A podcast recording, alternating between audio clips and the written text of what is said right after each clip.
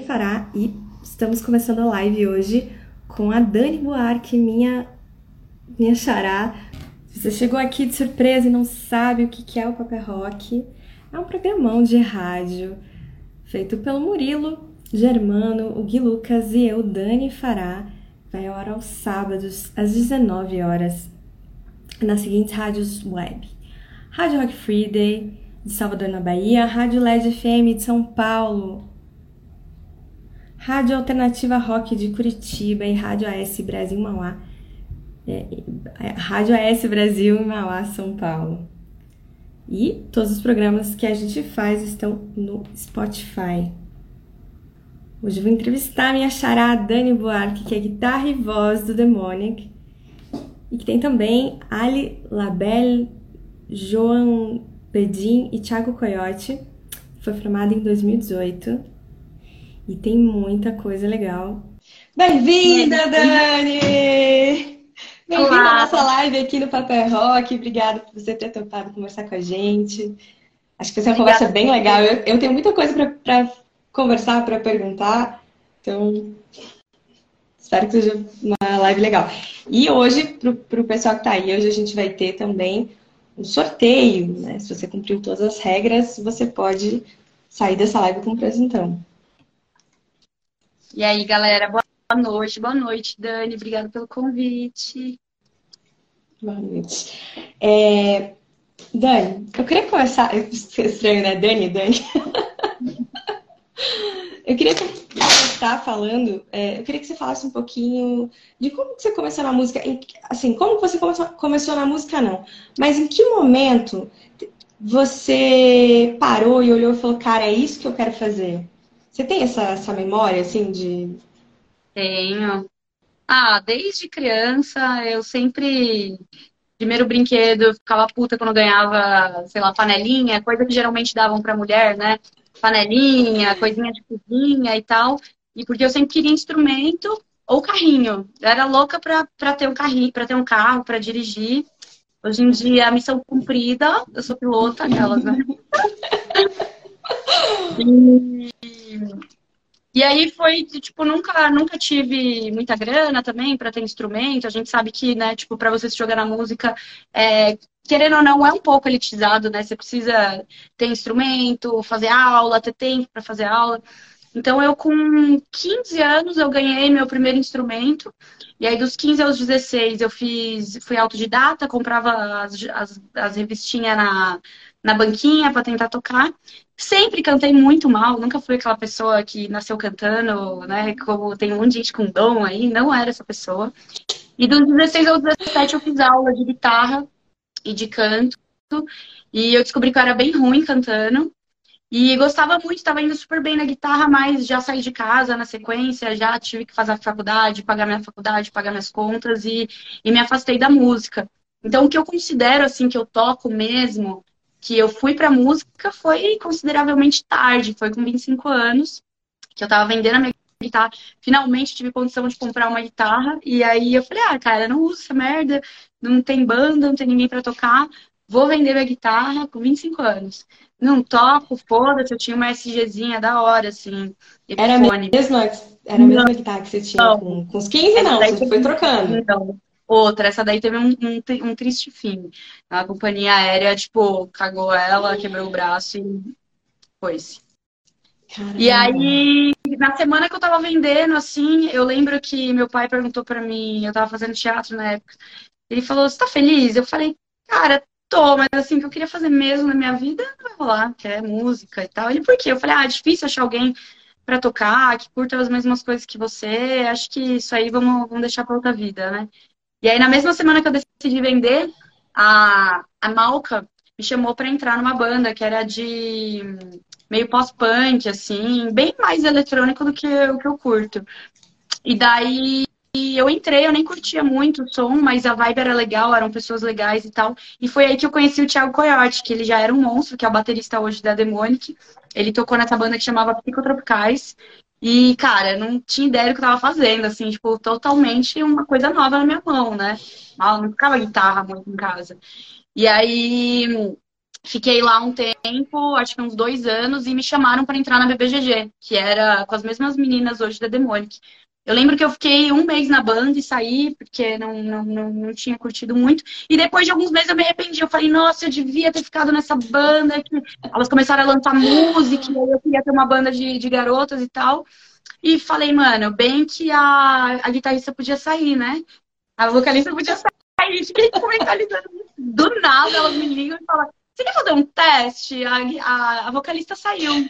Aí, Lei da atração, né? Com... Tipo, mano, uma música na internet e assim, eu lembro que eu, eu falava pro meu amigo, cara, eu tô tão nervosa como se fosse fazer um teste pra entrar nas Spice Girls, tá ligado? E eu fui, assim, estudei e tal. Só que, mano, tinha muita pouca, né? Não, como eu disse, não, nunca fui uma vocalista, é, uma pessoa super talentosa e tal. Então, fiz aquele teste tímido de cantar e tocar. E aí, no final do teste, eu olhei pra cara delas, falei, tinha um batera, né? Falei pro batera, ó, eu sei que eu tenho certeza que eu não fui a melhor vocalista mas eu vou ser a pessoa que mais vou me dedicar. Eu vou ser essa vocalista foda, eu vou, eu vou estudar, eu tenho muita ideia, ideia é o que não falta, não sei o que vendendo esse peixe, assim. E de fato eu não era mesmo a melhor vocalista. E aí eles me escolheram. Quando eu entrei na BBGG, eu saí da, da Psicotropicais.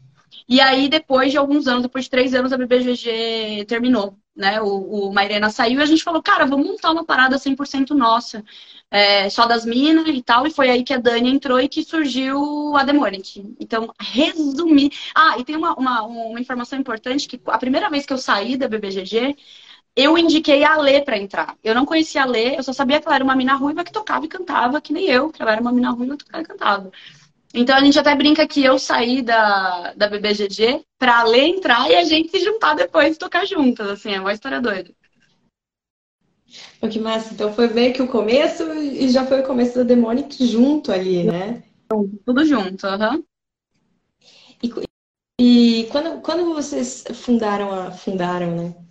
Fundaram, formaram a, a Demonic, você já tinha ideia, assim, tipo, esse tipo de som a gente quer, é, o, é o que a gente quer fazer? Já, já. A gente sempre gostou de coisas muito diferentes uma da outra, mas a gente tinha muito um foco, assim, de, de fazer o som que a gente inspirava em comum. Né? Esse som que a gente inspirava em comum é mais puxado pro grunge, é um pouco do punk. As coisas que a gente tem em comum é Queen of Stone Age, The Steelers, Nirvana, Hole.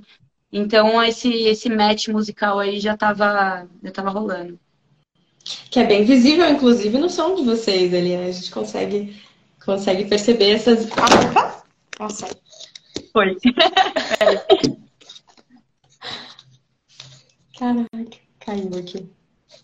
A gente consegue perceber essas influências ali no, de leve, né? Claro, o som de vocês é, tem muita personalidade, que é muito legal e, e é bacana quando a gente consegue sentir essas, essas diferenças. Mas, mas é, é, quem seriam suas inspirações? Inspirações da Dani? Meu Deus. Ah, acho que é tudo é, todas essas bandas que eu falei, né? Kurt, Courtney Love é uma vocalista foda. É, o Kurt Cobain também é um puta compositor, curto pra caralho. É, de tudo pouco, assim, tem bastante coisa nacional que eu gosto, mas que, tipo, não tem a ver com rock, assim, que eu não consigo falar que, nossa, é uma inspiração para fazer música, mas é, tipo, inspiração em histórias, né? Tem muitas histórias, muitas histórias legais, assim, de pessoas que é, não tinham uma condição de vida que era favorável para você ir pra música e mesmo assim tipo, passou tudo e foi, tipo, Tim Maia, assim. Pra mim é uma das histórias mais legais da história da música. Essa história dele é, é, é pesada do começo ao fim ali, né? É. é bastante, bastante inspiração. E eu ia deixar essa pergunta para depois, mas eu vou trazer agora. Você entrevistou a, a Donnie Sparks do L7. Como que foi isso? Ela era uma influência para você? Eu aparentemente sim pelo vídeo eu consegui notar, né? Mas. É, lógico, com certeza, é o Seven toda. Essa aí foi uma entrevista que eu fiz, tipo, mandando e-mail falando, por favor, dá uma entrevista pra mim, tá ligado? Eu Então foi pra, pra caramba, assim, ela é, elas são uma das primeiras, né? Da época ali da, da MTV, aquele vídeo delas tocando em Paris, naquele lugar coxa pra caralho, derrubando os instrumentos e sendo elas mesmas, porque é muito doido, mas até hoje, né? A gente está em 2022 e ainda tem 2023, perdidinha. É, e ainda tem lugar que a gente chega cantando certas letras e, e a gente vê o espanto nas pessoas de falar coisas, tipo assim, cara, que cara já fala há muito tempo, tá ligado? Em 1930. Então, ver elas naquele momento, né, nos, nos anos 90, início dos 2000, fazendo tudo que queria, era muito muito igual à minha criação. Eu tinha uma, eu sempre eu, eu fui criada por mulheres, graças a Deus, mulheres incríveis, que não era uma luta eu querer fazer algo em casa e provar que eu mereci e tal. Eu sempre fui tratada de igual para igual. Então, minha mãe, é, minha avó, minha tia sempre me ensinou que eu podia fazer o que eu quisesse, que não tinha essa de, ah, isso é feio para mulher, isso é feio para homem. É tipo, tema livre, faz o que você quiser. E, e, eu acho que eu, eu vivi uma certa bolha até então desse, desse, dessa liberdade da mulher em todas as minhas relações é, de, de banda. E, e a gente agora tem um pouquinho mais de um pouquinho mais de atenção, um pouquinho mais de público, é que começa a bater uma ficha de que é uma bolha mesmo. Né? Tem lugares que vai se espantar de você cantar uma letra que você tá só falando uma parada normal para você, que é um bagulho de liberdade. Então, é, né, voltando ao assunto da, da L7, elas foram mulheres que me ajudaram a ter essa construção do que eu tenho, do que essa mulher, que é tipo ser uma pessoa e fazer o que você quiser. E é bacana você falar isso, Dani, de dessa da bolha em si e, e também eu acho que o som de vocês, apesar de Quer dizer, eu não sei, eu vou perguntar isso, pergunta importante. É, que foi inclusive uma pergunta que você fez para ela da questão do protagonismo feminino e, e, se vocês levam isso como uma, uma bandeira de fato ou não. Ou, ou, tipo, não, a gente só toca o que a gente gosta e faz isso. Sempre, sempre porque é parte do que a gente é. é. A gente ouve muitas críticas, já ouvimos, inclusive, é, questionando isso, falando, ai, ah, cara, mas precisa? Pega e compara a tua história com a história de uma pessoa que é, uma pessoa super bem sucedida da, da história da música. Então, primeiro lugar, né? Tipo, a problemática nisso tá em você comparar um corre de uma mana com a outra. Cada uma tem seu jeito, não tem certo e errado. É, alguém compara corre do cara, ah, não, mas o cara fez assim, todos têm que fazer assim. Não, existem milhares de histórias, de mil jeitos diferentes. Ninguém questiona é, homem está indo por esse caminho de levantar bandeira ou não.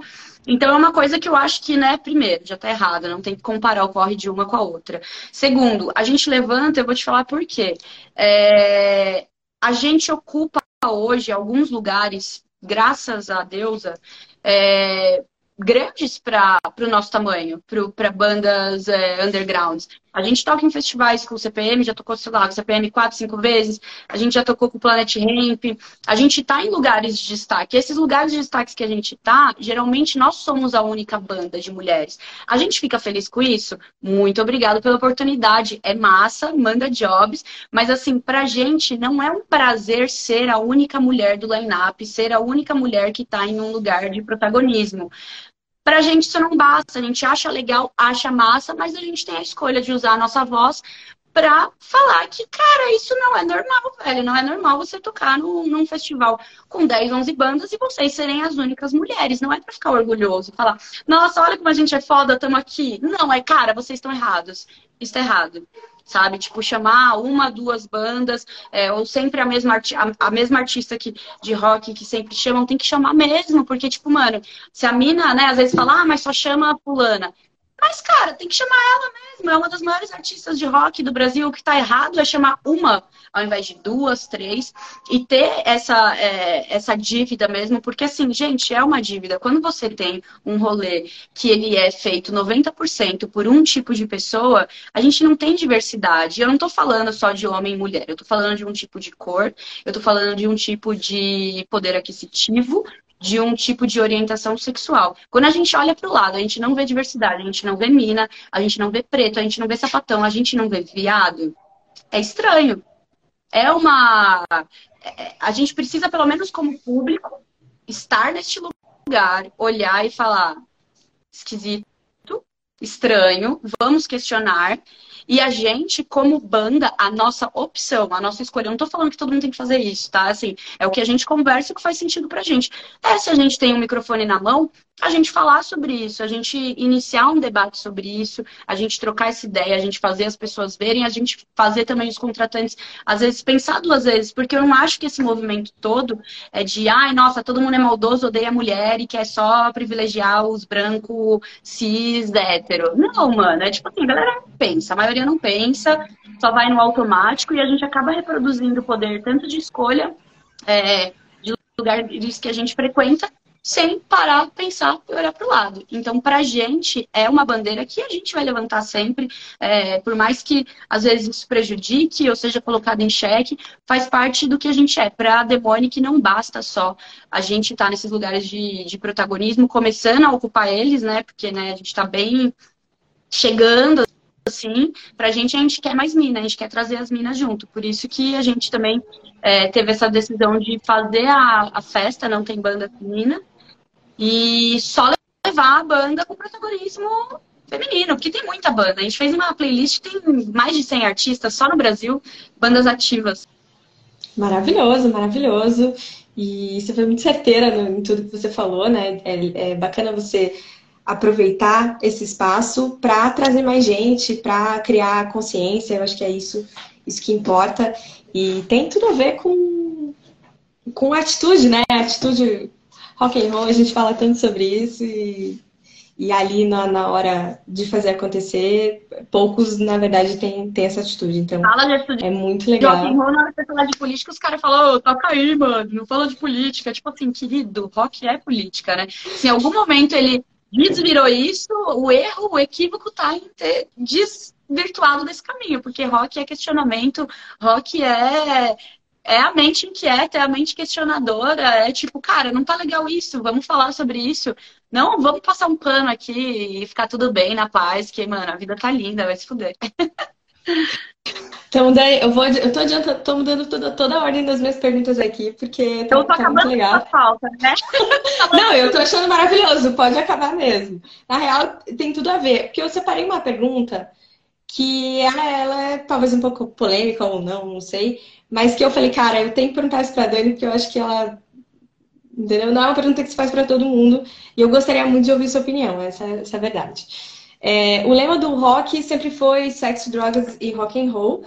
E porque ele veio junto com uma série de excessos e, e tudo mais, né? E foi, acabou sendo atrelado a isso. E se a gente trouxer esse lema para os dias de hoje, seria como? Ah, cara, acho que é questionamento, liberdade, liberdade cada um faz o que quer, não tem que ficar aguentando julgamento por você ser mina, por você ser preto, por você ser o que for, tá ligado? E, cara, principalmente, questionamento, liberdade e barulho. Os três Maravilhoso. Básico, básico. Questionamento, liberdade e barulho. Maravilhoso. Também. sexo, é... drogas, não dá tempo, cara. Não dá tempo. Vai tomar, trabalha no escritório, segunda sexta na agência pegando fogo, 12 horas por dia, lá, vai ensaiar, chega final de semana, dirige, não tem motorista, é tudo pobre está, dirige, gente, não dá tempo de dar um beijo na boca, quanto mais usar droga e fazer sexo, isso não existe. Maravilhoso. rapaziada. Tudo ilusão, né? Tudo ilusão. Não, esses tempos aí passaram já. Ai, maravilhoso. Bom, vamos, vamos falar um pouco da, da Demonics aqui. Cara, vocês têm um histórico sensacional, né? Vocês já, já começaram. Você falou que você está começando ali de, de pouquinho, mas já, já começaram numa ascensão ali maravilhosa. Com vários. vários eu tenho tanta coisa para perguntar que eu, eu fico pensando aqui, não, eu quero falar disso, quero falar daquilo. Deixa eu voltar para minha pauta aqui, peraí. É, bom, vocês lançaram um Tô perdidinha. Tudo certo. O, o primeiro EP, de Hospício. Maravilhoso nome, maravilhoso, maravilhosas é. músicas. Esse foi, foi e... nosso álbum, na verdade. Ele era ah, para ser um EP, que a gente. É, a partir de sete músicas já era disco. Então os caras lá do Aurora foram super gente boa e falaram: não, vamos gravar sete, era pra gente ter gravado cinco e chamamos de disco. Maravilhoso. E, bom, é, esse, foi, esse foi o processo ali de. Tentando voltar à história. É, vocês falaram, vamos começar a banda, vocês já começaram a montar esse, esse álbum? Quando a gente mandou a demo para. É, quando a gente é, desistiu da, da BBGG, as músicas, a maioria era do ex-baterista, que era do Mairena. E a gente falou: a gente sabe compor, vamos, vamos fazer tudo do zero.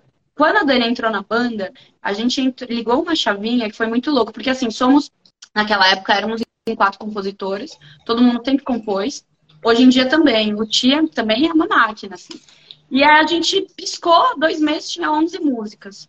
Depois do, do Deus. É, aí dessas 11 músicas saiu dois singles e depois vi, veio o álbum. A gente fez mais cinco, eram 16 músicas, a gente escolheu metade e lançou o álbum. Uh, logo após o, o, o Deus Pício sair, a gente já estava começando a compor. Então, esse álbum que a gente vai lançar agora, que a gente já lançou os dois primeiros singles semana retrasada, que é Bater and Stars, é, a gente já tinha começado a fazer ele em 2019. Inclusive, tem uma música de 2018, que é uma música da John.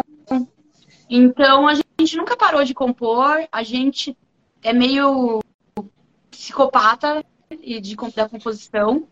A gente deve ter umas 40 músicas. 40 músicas que, que o mundo conhece devem ser 10. Agora, agora 12 e tem mais 9 no álbum, que vai, né, que, que a gente vai lançando aos poucos até o final do ano. E a gente ainda guardou mais duas inéditas para o ano que vem. Então, assim, temos pra caralho, resumindo. Então, peraí, das, pelas minhas contas, eu, eu sou ruim de matemática, mas pelas minhas contas, das 40, a, a, a previsão é 20, 20 do total ali por sair para o público. Deixa eu ver, temos sete do álbum, mais duas, nove, mais umas três, quatro que a gente lançou, treze. É, tem umas 25, que até o final do ano vai ter o total, total de música 25. Mas das, da leva nova, gravamos 13. Vamos lançar 11, sendo que duas vocês já conhecem. Nesse, nesse novo trabalho do, da Demonic, o, o que mais foi explorado por vocês no, no, processo de composição, não somente com relação às letras, mas vocês resolveram fazer alguns experimentos sonoros também? O que, que você pode contar pra gente? O que, que você pode adiantar pra gente? Sempre gostou de, de muitas vozes, de camadas e tal, mas a gente testou bastante abertura de voz. É, como é uma banda de quatro vocalistas, é, os quatro cantaram no álbum, então isso foi muito legal, lead mesmo. Tem, todo mundo tem pelo menos uma música, até o Coyote cantou. Isso é a primeira mão, gente, não contou pra ninguém. Ele cantou, ficou super legal. E a gente fez bastante abertura de vozes. Eu acho que teve bastante berro também, é uma coisa que eu não tinha colocado ainda em nenhuma música, é uma coisa que eu já vinha estudando. Então é uma coisa que tem menos do que eu gostaria, tem menos do que eu gostaria. Fui tesourada parcialmente. Fui, sim. É, e eu acho que é isso. A bateria também, a gente deu uma, é, uma sintetizada, não sei se pode falar assim, uma limpada. Uh, deixou mais espaço para as dinâmicas dos instrumentos, é, na parte que tem um screamo, por exemplo, é, trabalhar o, o, os arranjos de forma com que destaque isso, numa parte que tem um riff mais forte também, trabalhar o arranjo pensando em, em sobressair esse riff. Então foi um trabalho bem é, cuidadoso, a gente fez uma pré uma pré-produção bem minuciosa para escolher essas músicas também. O Rafael, né, que é o produtor, ele participou de todo esse processo. E, e trampar com ele foi muito louco, assim, porque a gente queria muito tempo. E eu sou muito fã dele, né, cara? Ele produziu para mim um dos melhores discos da Elza Soares, que é o Planeta Fome, que foi o último de estúdio dela. E todos os da, da Pitty, que eu curto pra caralho também. Enfim, ele tem uma bagagem aí ao seu Valência, de uma galera que, puta, era realmente o meu sonho, assim. E a gente ouviu bastante, teve bastante troca também apesar dele não ter mexido em nenhum.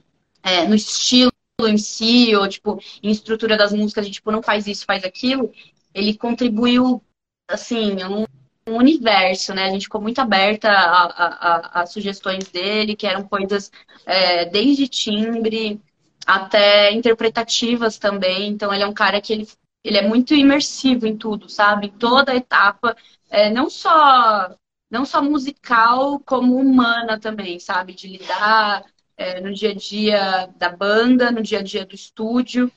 É, trampar na DET, assim, é, é uma sensação que eu tenho muito humanizada da música. É, por mais que eu não fui de outros lugares, eu tenho amigos que são de outras gravadoras e que contam experiências que é, é um pouco diferente, sabe? Em um lugar você vai, tipo, pegar o telefone e falar, tipo, o presidente, o cara que tá ali na front, alguma encanação sua com alguma música, ai, deixa eu regravar isso, aquilo, e o cara, tipo, é, vai te ouvir, e, enfim, e te humanizar mesmo, acho que é a palavra. Bacana, bacana. E, bom, você falou que vocês são é, uma máquina de composições, certo? Como é que, não sei se foi essa expressão, mas é, como, é que, como é que é esse processo? Vocês se reúnem e vão, tipo, ah, vamos se reunir aqui e, e a coisa vai fluindo? Ou um, cada um traz uma ideia diferente? Tem vários jeitos. Né? A gente já compôs muito juntos em jam, das coisas começarem do zero. Bateu é uma delas.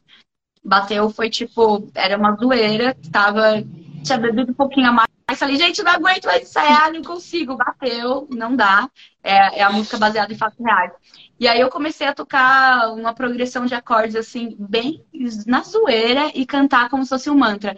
Como eu vou voltar pra minha casa. E dessa brincadeira surgiu. Então, Teve músicas que surgiram assim, e também tiveram músicas que, sei lá, fiz a voz violão em casa, levei, levei para o estúdio e a gente junto trabalhou ela. A gringa também fez isso, a John também, o Ti também. Então, esse álbum, ele é um resumo, se eu pudesse resumir em uma palavra, é coletividade. A gente se abriu muito um para o outro, de não se apropriar das músicas, é, de ter essa, essa liberdade de, por mais que surgiu uma música na mão de, de fulano, não é dele, é da banda. Colocou na banda, é da banda. A gente divide todas as músicas e, entre quatro, assim.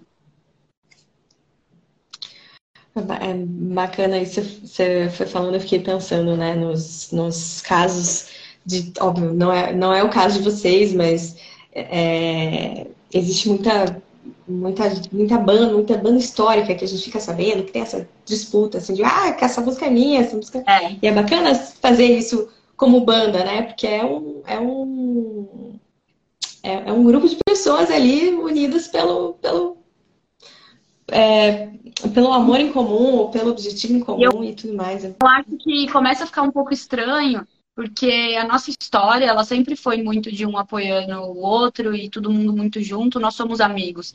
E aí vamos supor que, sei lá, uma música que é minha, que eu falo, essa música é minha, registrei como minha, ela vai para uma novela, vai para uma TV, e aí só eu é, ganham esse ganho a mais do que os meus amigos, sendo que assim, para ela chegar numa TV tem todo um contexto de todo mundo que contribuiu, não só no registro de colocar a tua identidade, como no dia a dia mesmo, como banda, né? Tipo, tá, chegou ali numa, numa novela, por exemplo, vai, vai tirar uma grana. É justo só a pessoa que a música nasceu?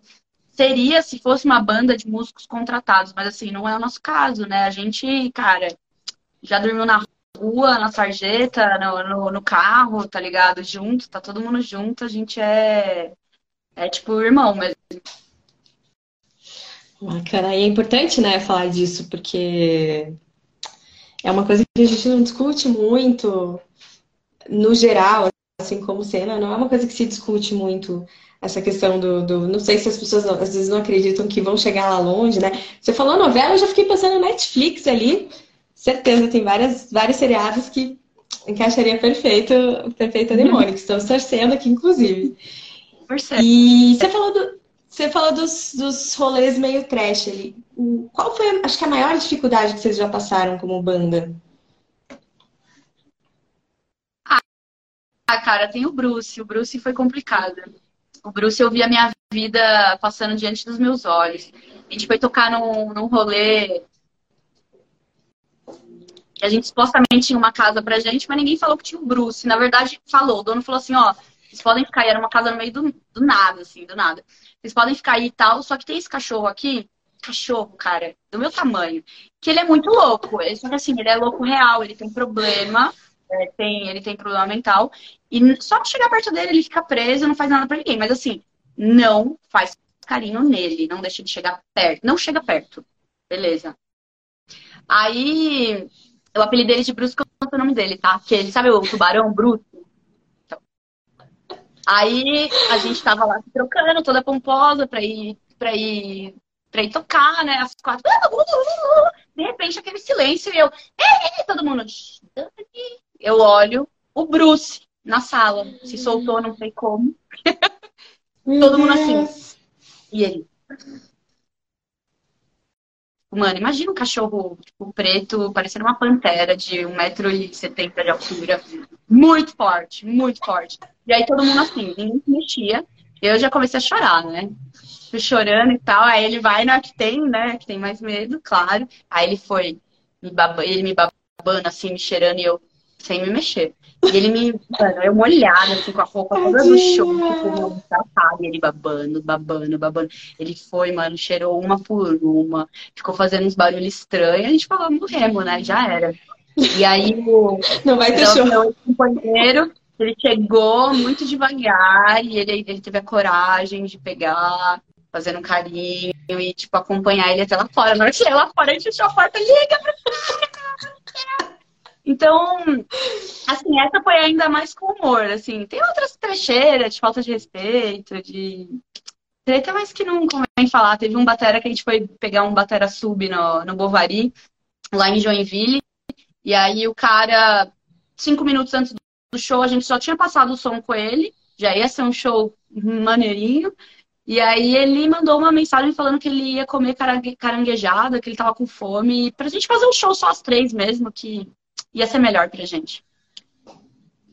Aí cheguei pro, do, pro, pro, pro, pro, pro gerente e falei, cara, você quer que a gente passe por essa humilhação e toque sem bateria? Ele falou, sim, toca. E aí a gente começou a tocar no bar, a galera começou a vaiar, tacar coisa, aí a gente tacava as coisas de volta, xingava. Não paramos, falou, vamos fazer o show, a gente vai fazer o show. Fizemos 30 minutos de tortura auditiva, chegou no final do show, depois de toda aquela humilhação, Fomos lá receber, o gerente do Bovari falou que não ia pagar, que não foi legal. e, não, e não pagou, tivemos que ficar se humilhando para metade do cachê. Então, assim, Bovari, toda oportunidade que eu tiver para mandar vocês tomar no cu, eu vou mandar, vai tomar no cu e nunca mais a gente toca lá. Basicamente é isso. Que horror! E, e, é muito louco que você estava falando, né, de, de, de coisas que é, é, mulheres passam e tudo mais, assim, será que ah, teria essa mesma, esse mesmo nível de conversa? Não ia.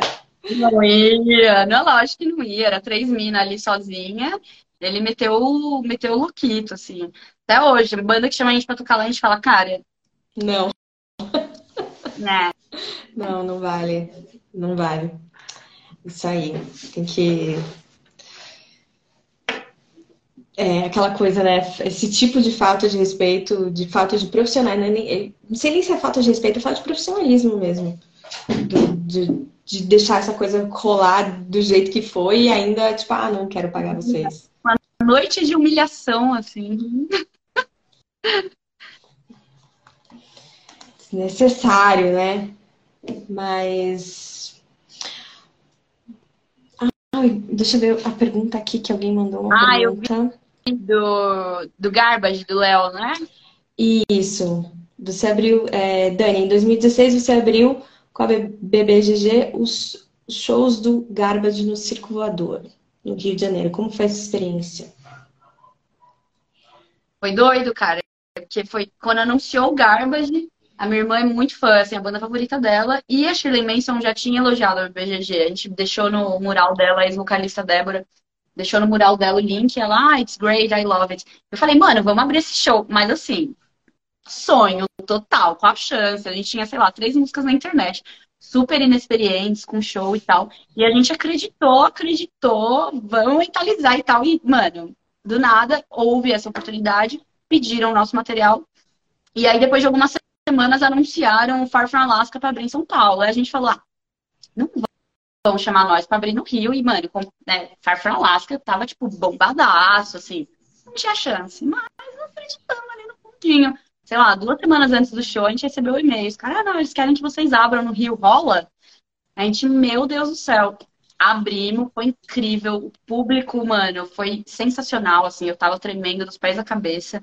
E, cara, de cortesia ainda, um dia antes eu entrevistei a Shirley Manson pra Play TV que na época a Lê, né, que é outra guitarrista, trabalhava na Play TV como produtora, e os caras falaram para ela, cara, a gente vai entrevistar a Shirley Manson. É, quer, quer entrevistar ela? E aí ela falou assim, cara, eu não, mas a Dani quer com certeza. E aí ela passou a bola para mim e foi incrível, assim. Melhor pessoa, abraçou total, falou da banda, deu uma moral no show mesmo, no show do Garbage.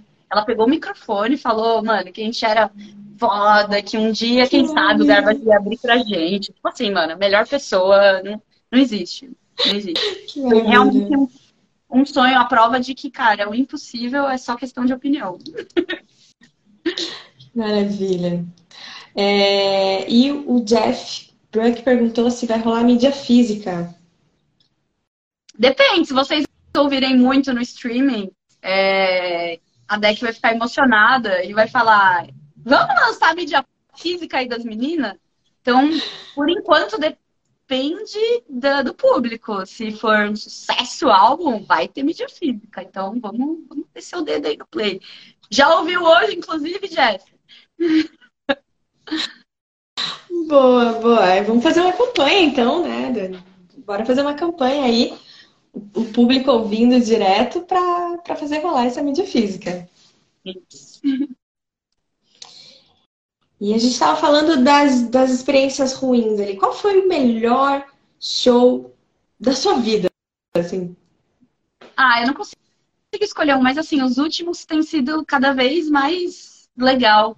Tem, é, o dia que a gente tocou no, no Capivara, acho que foi um dos melhores, porque ninguém conhecia a gente e era um set que a gente estava trazendo muita novidade, muita coisa nova, testando muita coisa. Acho que foi o o set que a gente mais tocou música em português, né? Porque rolou essa transição também. E, puta, no final do show, assim, a gente tava sentindo como se fosse uma plateia que já conhecesse a gente, porque tava todo mundo, mano, dando força, cantando junto, pulando, então foi muito especial. O Polifonia também, no Rio. Foi muito doido. Toquei de dedo quebrado e dei meu primeiro stage dive. Foi massa. Maravilha. Dani, essa, é, você acha que a mudança ali para o português é mais. É, fica mais fácil para quem ainda não ouviu a banda se conectar ali nos shows e aprender a cantar na, na hora e cantar junto? Ou não necessariamente? Com certeza. Eu acho que é, fazer inglês é uma coisa muito automática, porque a maioria das nossas referências é, dentro do, do grunge em si, né, do garage, ela vem vem muito do inglês. E só que a gente começou a meio que tentar sair da bolha de tipo, puta, a gente fala de tantas coisas que é necessário, que a gente acha necessário, tipo, discutir, como né, a própria liberdade da mulher, ou, uh, ou sobre questões mesmo existenciais e tal. Pô, não ia ser mais legal se todo mundo pudesse entender o que a gente fala?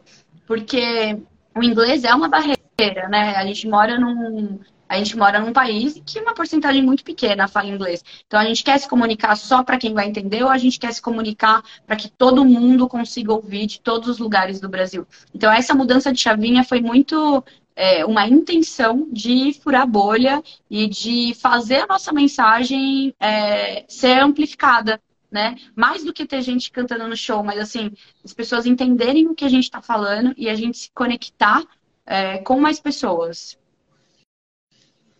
Maravilhoso, maravilhoso. E. Ai, deixa eu falar. Eu não, não coloquei aqui, mas eu tava olhando o clipe de vocês. Meu Deus.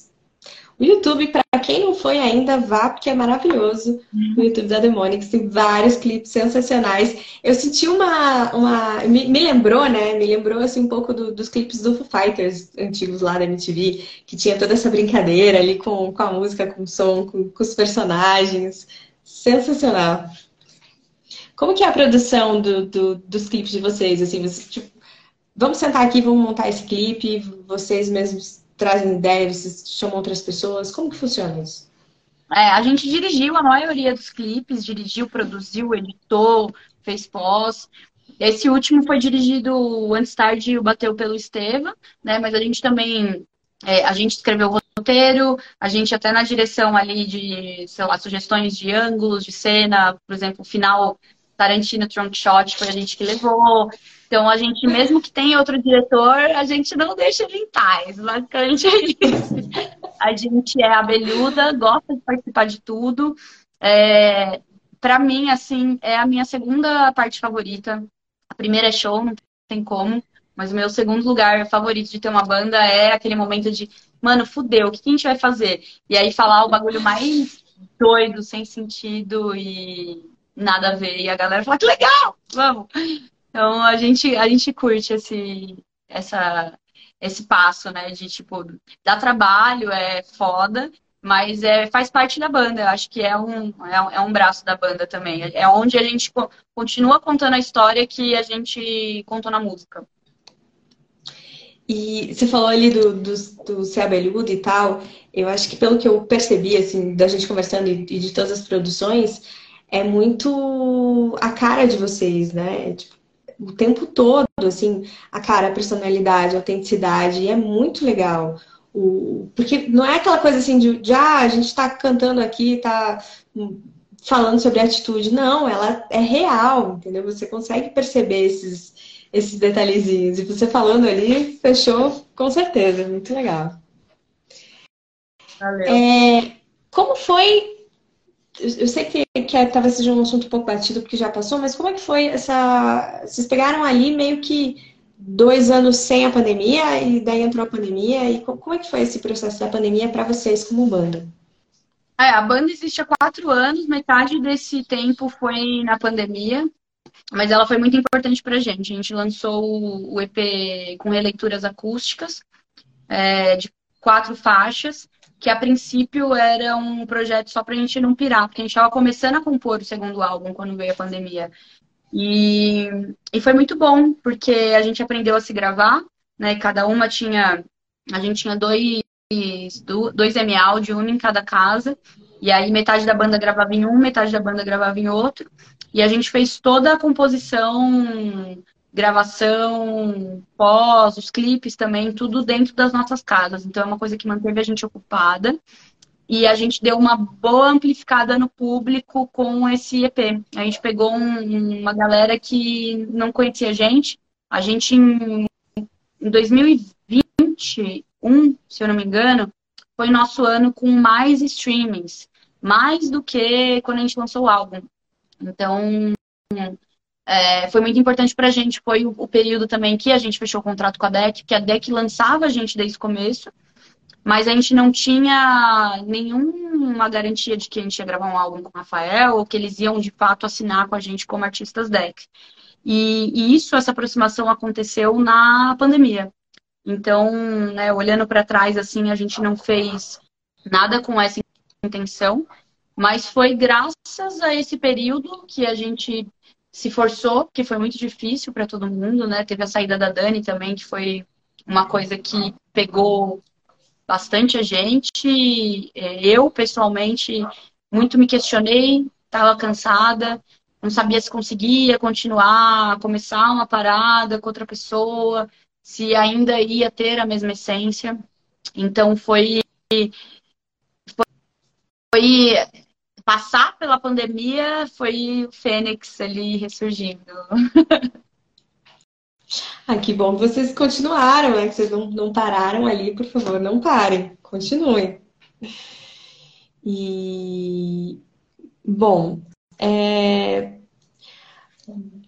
vocês têm uma, uma previsão, uma vontade de fazer um feat com artistas de outras tribos? Eu sei que a gente vem vem acompanhando esse movimento no, no cenário do musical ali, isso é uma coisa que é um assunto para vocês ou, ou, não necessariamente? Por enquanto, demore que. Ah, por enquanto o foco é o álbum, porque a gente já fez muito feat, né? É, na pandemia a gente fez acho que uns quatro feat.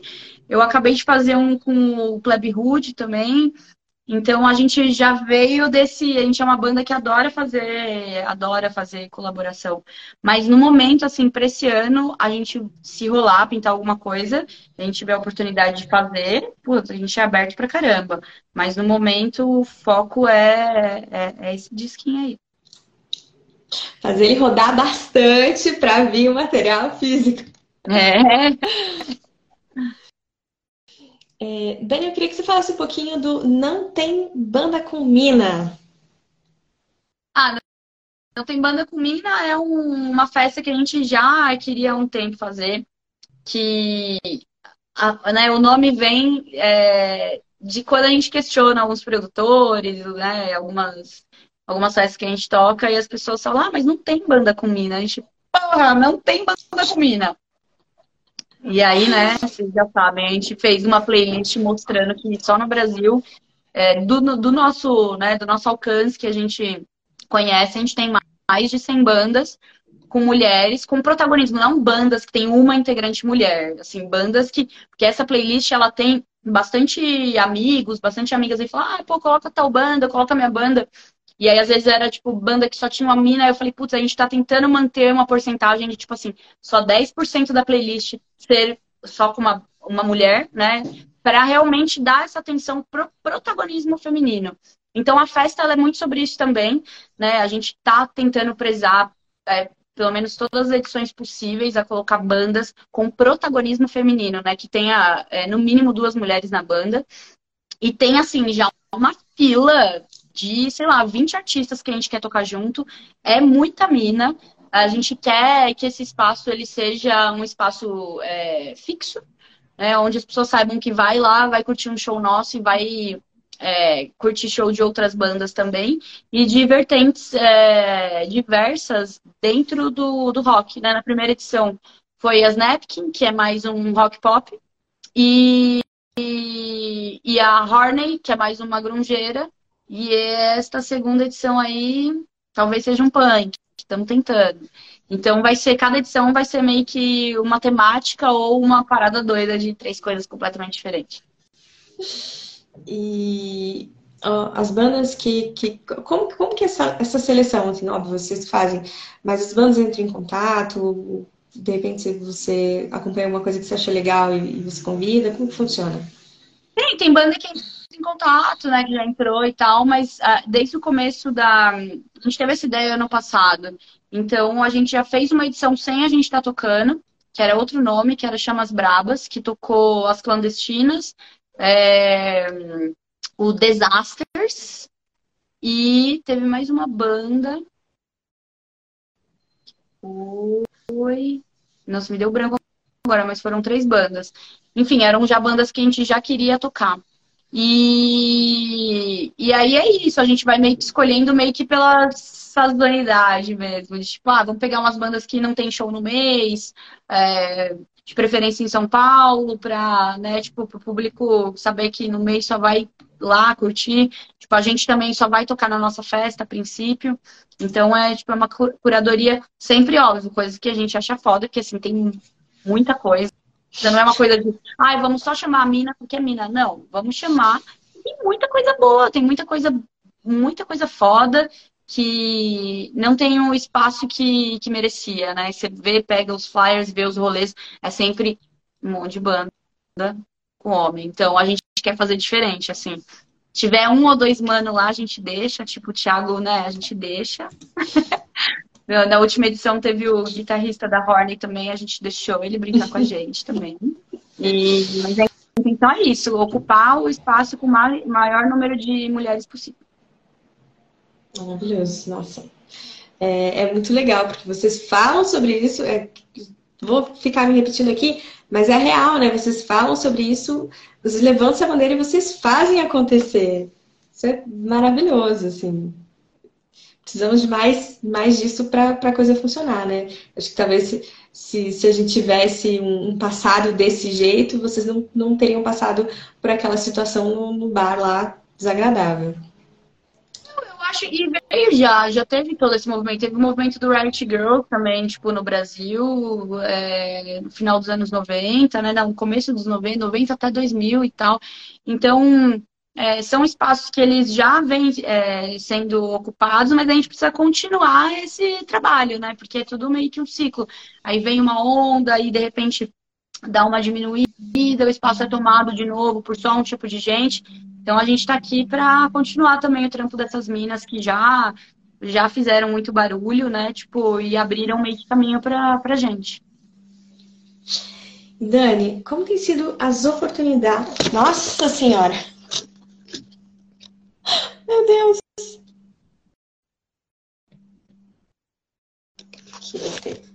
Desculpa. Bem? Caindo aqui, não, tá tudo bem. É, como tem sido as oportunidades de, de, novas bandas do rock paulista? Porque, é, é, como a Demonic, né? Como é, que, como é que vocês têm percebido o, o mercado atual? Ah, é o mercado a gente meio que, né, todas as bandas, acho que do, do underground de São Paulo sempre rolou um movimento, assim, no geral mesmo, de serem pessoas que não só tocam como produtores, né? Muitas pessoas de banda é, produzem eventos, não tem lugar para tocar, inventam lugar para tocar, é, topa fazer também o rolê na doideiragem, de fazer tour. Então, eu, eu vejo um mercado é, com potencial, que tem público, tem uma galera que quer sair de casa para ouvir música autoral e tem uma galera que quer fazer música autoral. Então eu ah, eu sou uma pessoa otimista, né? Eu, eu enxergo com otimista, eu, eu otimismo. Eu acho que depois da, da pandemia, esse choquinho de ter que ficar em casa e não poder curtir um som, ele ainda vai reverberar por um tempo, assim. Eu, eu pelo menos sinto que já reverbera. A, a cena já está melhor do que estava quando a gente parou, no sentido de as pessoas estarem colando nos lugares, sabe? Mas, claro, muita casa fechou, muita coisa parou de funcionar. Então, é uma parada equilibrando a outra. E, bom, o que a gente pode esperar do Demonic para 2023?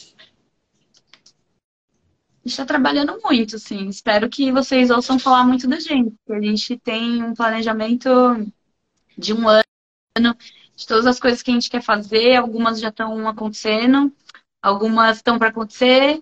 E se depende da gente, a gente vai pisar bastante na estrada, fazer muito clipe, encher bastante saco de vocês, ficar pedindo para vocês fazerem pré-save em todas as músicas, ficar pedindo para vocês se inscreverem no nosso canal do YouTube todo dia e é isso. Então vamos, vamos explicar para o público qual é a importância de, de fazer o pre-save no, no Spotify.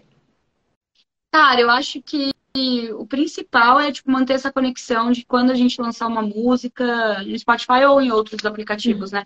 Já ir direto para sua biblioteca. Então é uma chance a mais. Você não precisa lembrar e falar, ah, demônicos. Não, já tá ali na sua bibliotequinha. Quando você for ouvir tua playlist de novidade demônio que tá lá esperando para ser ouvida. Além disso, a gente também. É, você também é avisado quando a gente vai tocar na sua cidade, né? A partir do momento que você segue a gente, tem um dispositivo que chama Songkick. A gente cadastra lá que vai ter showzinho. E aí, se você for uma pessoa espertinha que tá olhando ali no e-mail, você vai ver que tem show na sua cidade. E a gente faz coisinhas para quem vê rápido. A gente sempre coloca uns lotezinho promocional para quem é da panelinha, né? Que a gente chama que é nosso grupinho no. A gente criou um grupo no Instagram, que é os melhores amigos, e que é a panelinha. Então, vocês se inscrevem nos nossos melhores amigos. A gente sempre abre um lote promocional, que é bem mais barato para a galera desse nosso grupo. E a gente também manda o clipe com antecedência, notícias. Se alguém ficou grávido, a gente vai falar lá primeiro. Tô brincando, Deus me livre. É, a gente vai falar lá primeiro todas as fofocas. É, quem, quem quebrou o dedo, quem discutiu com quem e tal. A gente tem esse canalzinho aí da fofoca. E como é que faz para fazer parte da panelinha? Então, a panelinha tem que querer você primeiro. A gente abre sazonidade. Ah, entendi, entendi. Fica de olho no stories. Tem alguma coisa para acontecer, a gente fala, ó, vamos abrir panelinha. Quem quer entrar? E a gente coloca uma enquete. E aí quem responde que sim, a gente coloca nesse grupinho do Melhores Amigos. E aí, no Melhores Amigos, a gente passa pro WhatsApp, que aí é o, é o grupo ultra top secreto que tem que merecer. E aí é os integrantes com algumas pessoas. Hoje a gente é, acho que nós somos em 40 no, no, no do WhatsApp, onde o bicho pega fogo. E somos, acho que, 200 e pouco no, no Melhores Amigos do, do Instagram. Então estamos criando uma comunidade aí do, dos íntimos, da galera íntima que fica por dentro das fofocas. Muito legal. Bom, então fiquem de olho nos stories aí para se abrir eventualmente. Não perder a chance, né, Dani? Bom, gente, a nossa live está chegando ao fim, infelizmente. Eu tenho mais uma lista aqui que eu ia perguntar para a Dani, não vou conseguir perguntar. Mas foi muito outra. legal. Vou marcar outro, com certeza. É, foi muito legal a gente conseguir falar de assuntos importantes aqui e, e da Demonic também. Então, continue ouvindo muito para que essa mídia saia, saia mídia física mesmo, né? Por favor, vamos fazer isso acontecer. Por favor. E agora, antes de fechar a live, Dani, se você puder esperar um pouquinho, a gente vai ter o sorteio de hoje da camiseta do ACDC e uma capa de almofadas do Homem-Aranha pela parceria da loja Rocks. A nossa ganhadora de hoje é a Fernanda Prado. Arroba fernanda.prado04. Parabéns, Fernanda, você ganhou. A gente vai entrar em contato com você no, no, na DM ali para explicar como é que a gente vai fazer tudo isso, tá bom? Dani, obrigada, obrigada mesmo. Um beijo grande. Virei sua fã Maravilhoso ah, que você falou aqui, assim, fiquei com o olho brilhando. Muito feliz de, de saber que vocês estão fazendo todo esse movimento e, e, Netflix vem aí, gente, eu tenho, tenho certeza. Tenho certeza. Globo, manda jobs, manda jobs. Dani, eu que agradeço. Obrigado pela entrevista. Foi um prazer ser entrevistada por você. E obrigado a todo mundo que acompanhou. Boa noite para todo mundo que mandou pergunta. E tamo aí, hein? Segue Demonic aí no Instagram. Mês que vem tem música nova. Final de abril tem mais shows. E dia 8 e 9 vou cantar com o Plebe Hood lá no Sesc Vila Mariana também. Então, quem curte um bom punk, grande momento. Maravilha, maravilha. Bom, gente, é isso. Obrigada. E acompanhe a Mônica na, nas redes sociais aí para não perder todas essas oportunidades. E eu espero que vocês venham para Curitiba para eu poder ver vocês pessoalmente, por favor. Por favor. Da onde que você é? De Curitiba. De Curitiba. Mano, a gente tá na nossa super, tá no nosso, nosso plano. A gente vai. Ah, maravilha. Que bom. Venham que eu vou, vou lá Vou lá assistir vocês. Quero muito ver essa energia ao vivo. Valeu, Dani. Obrigada demais. Tá. Obrigada, gente. Um beijo grande. Tchau, tchau. Beijo, tchau.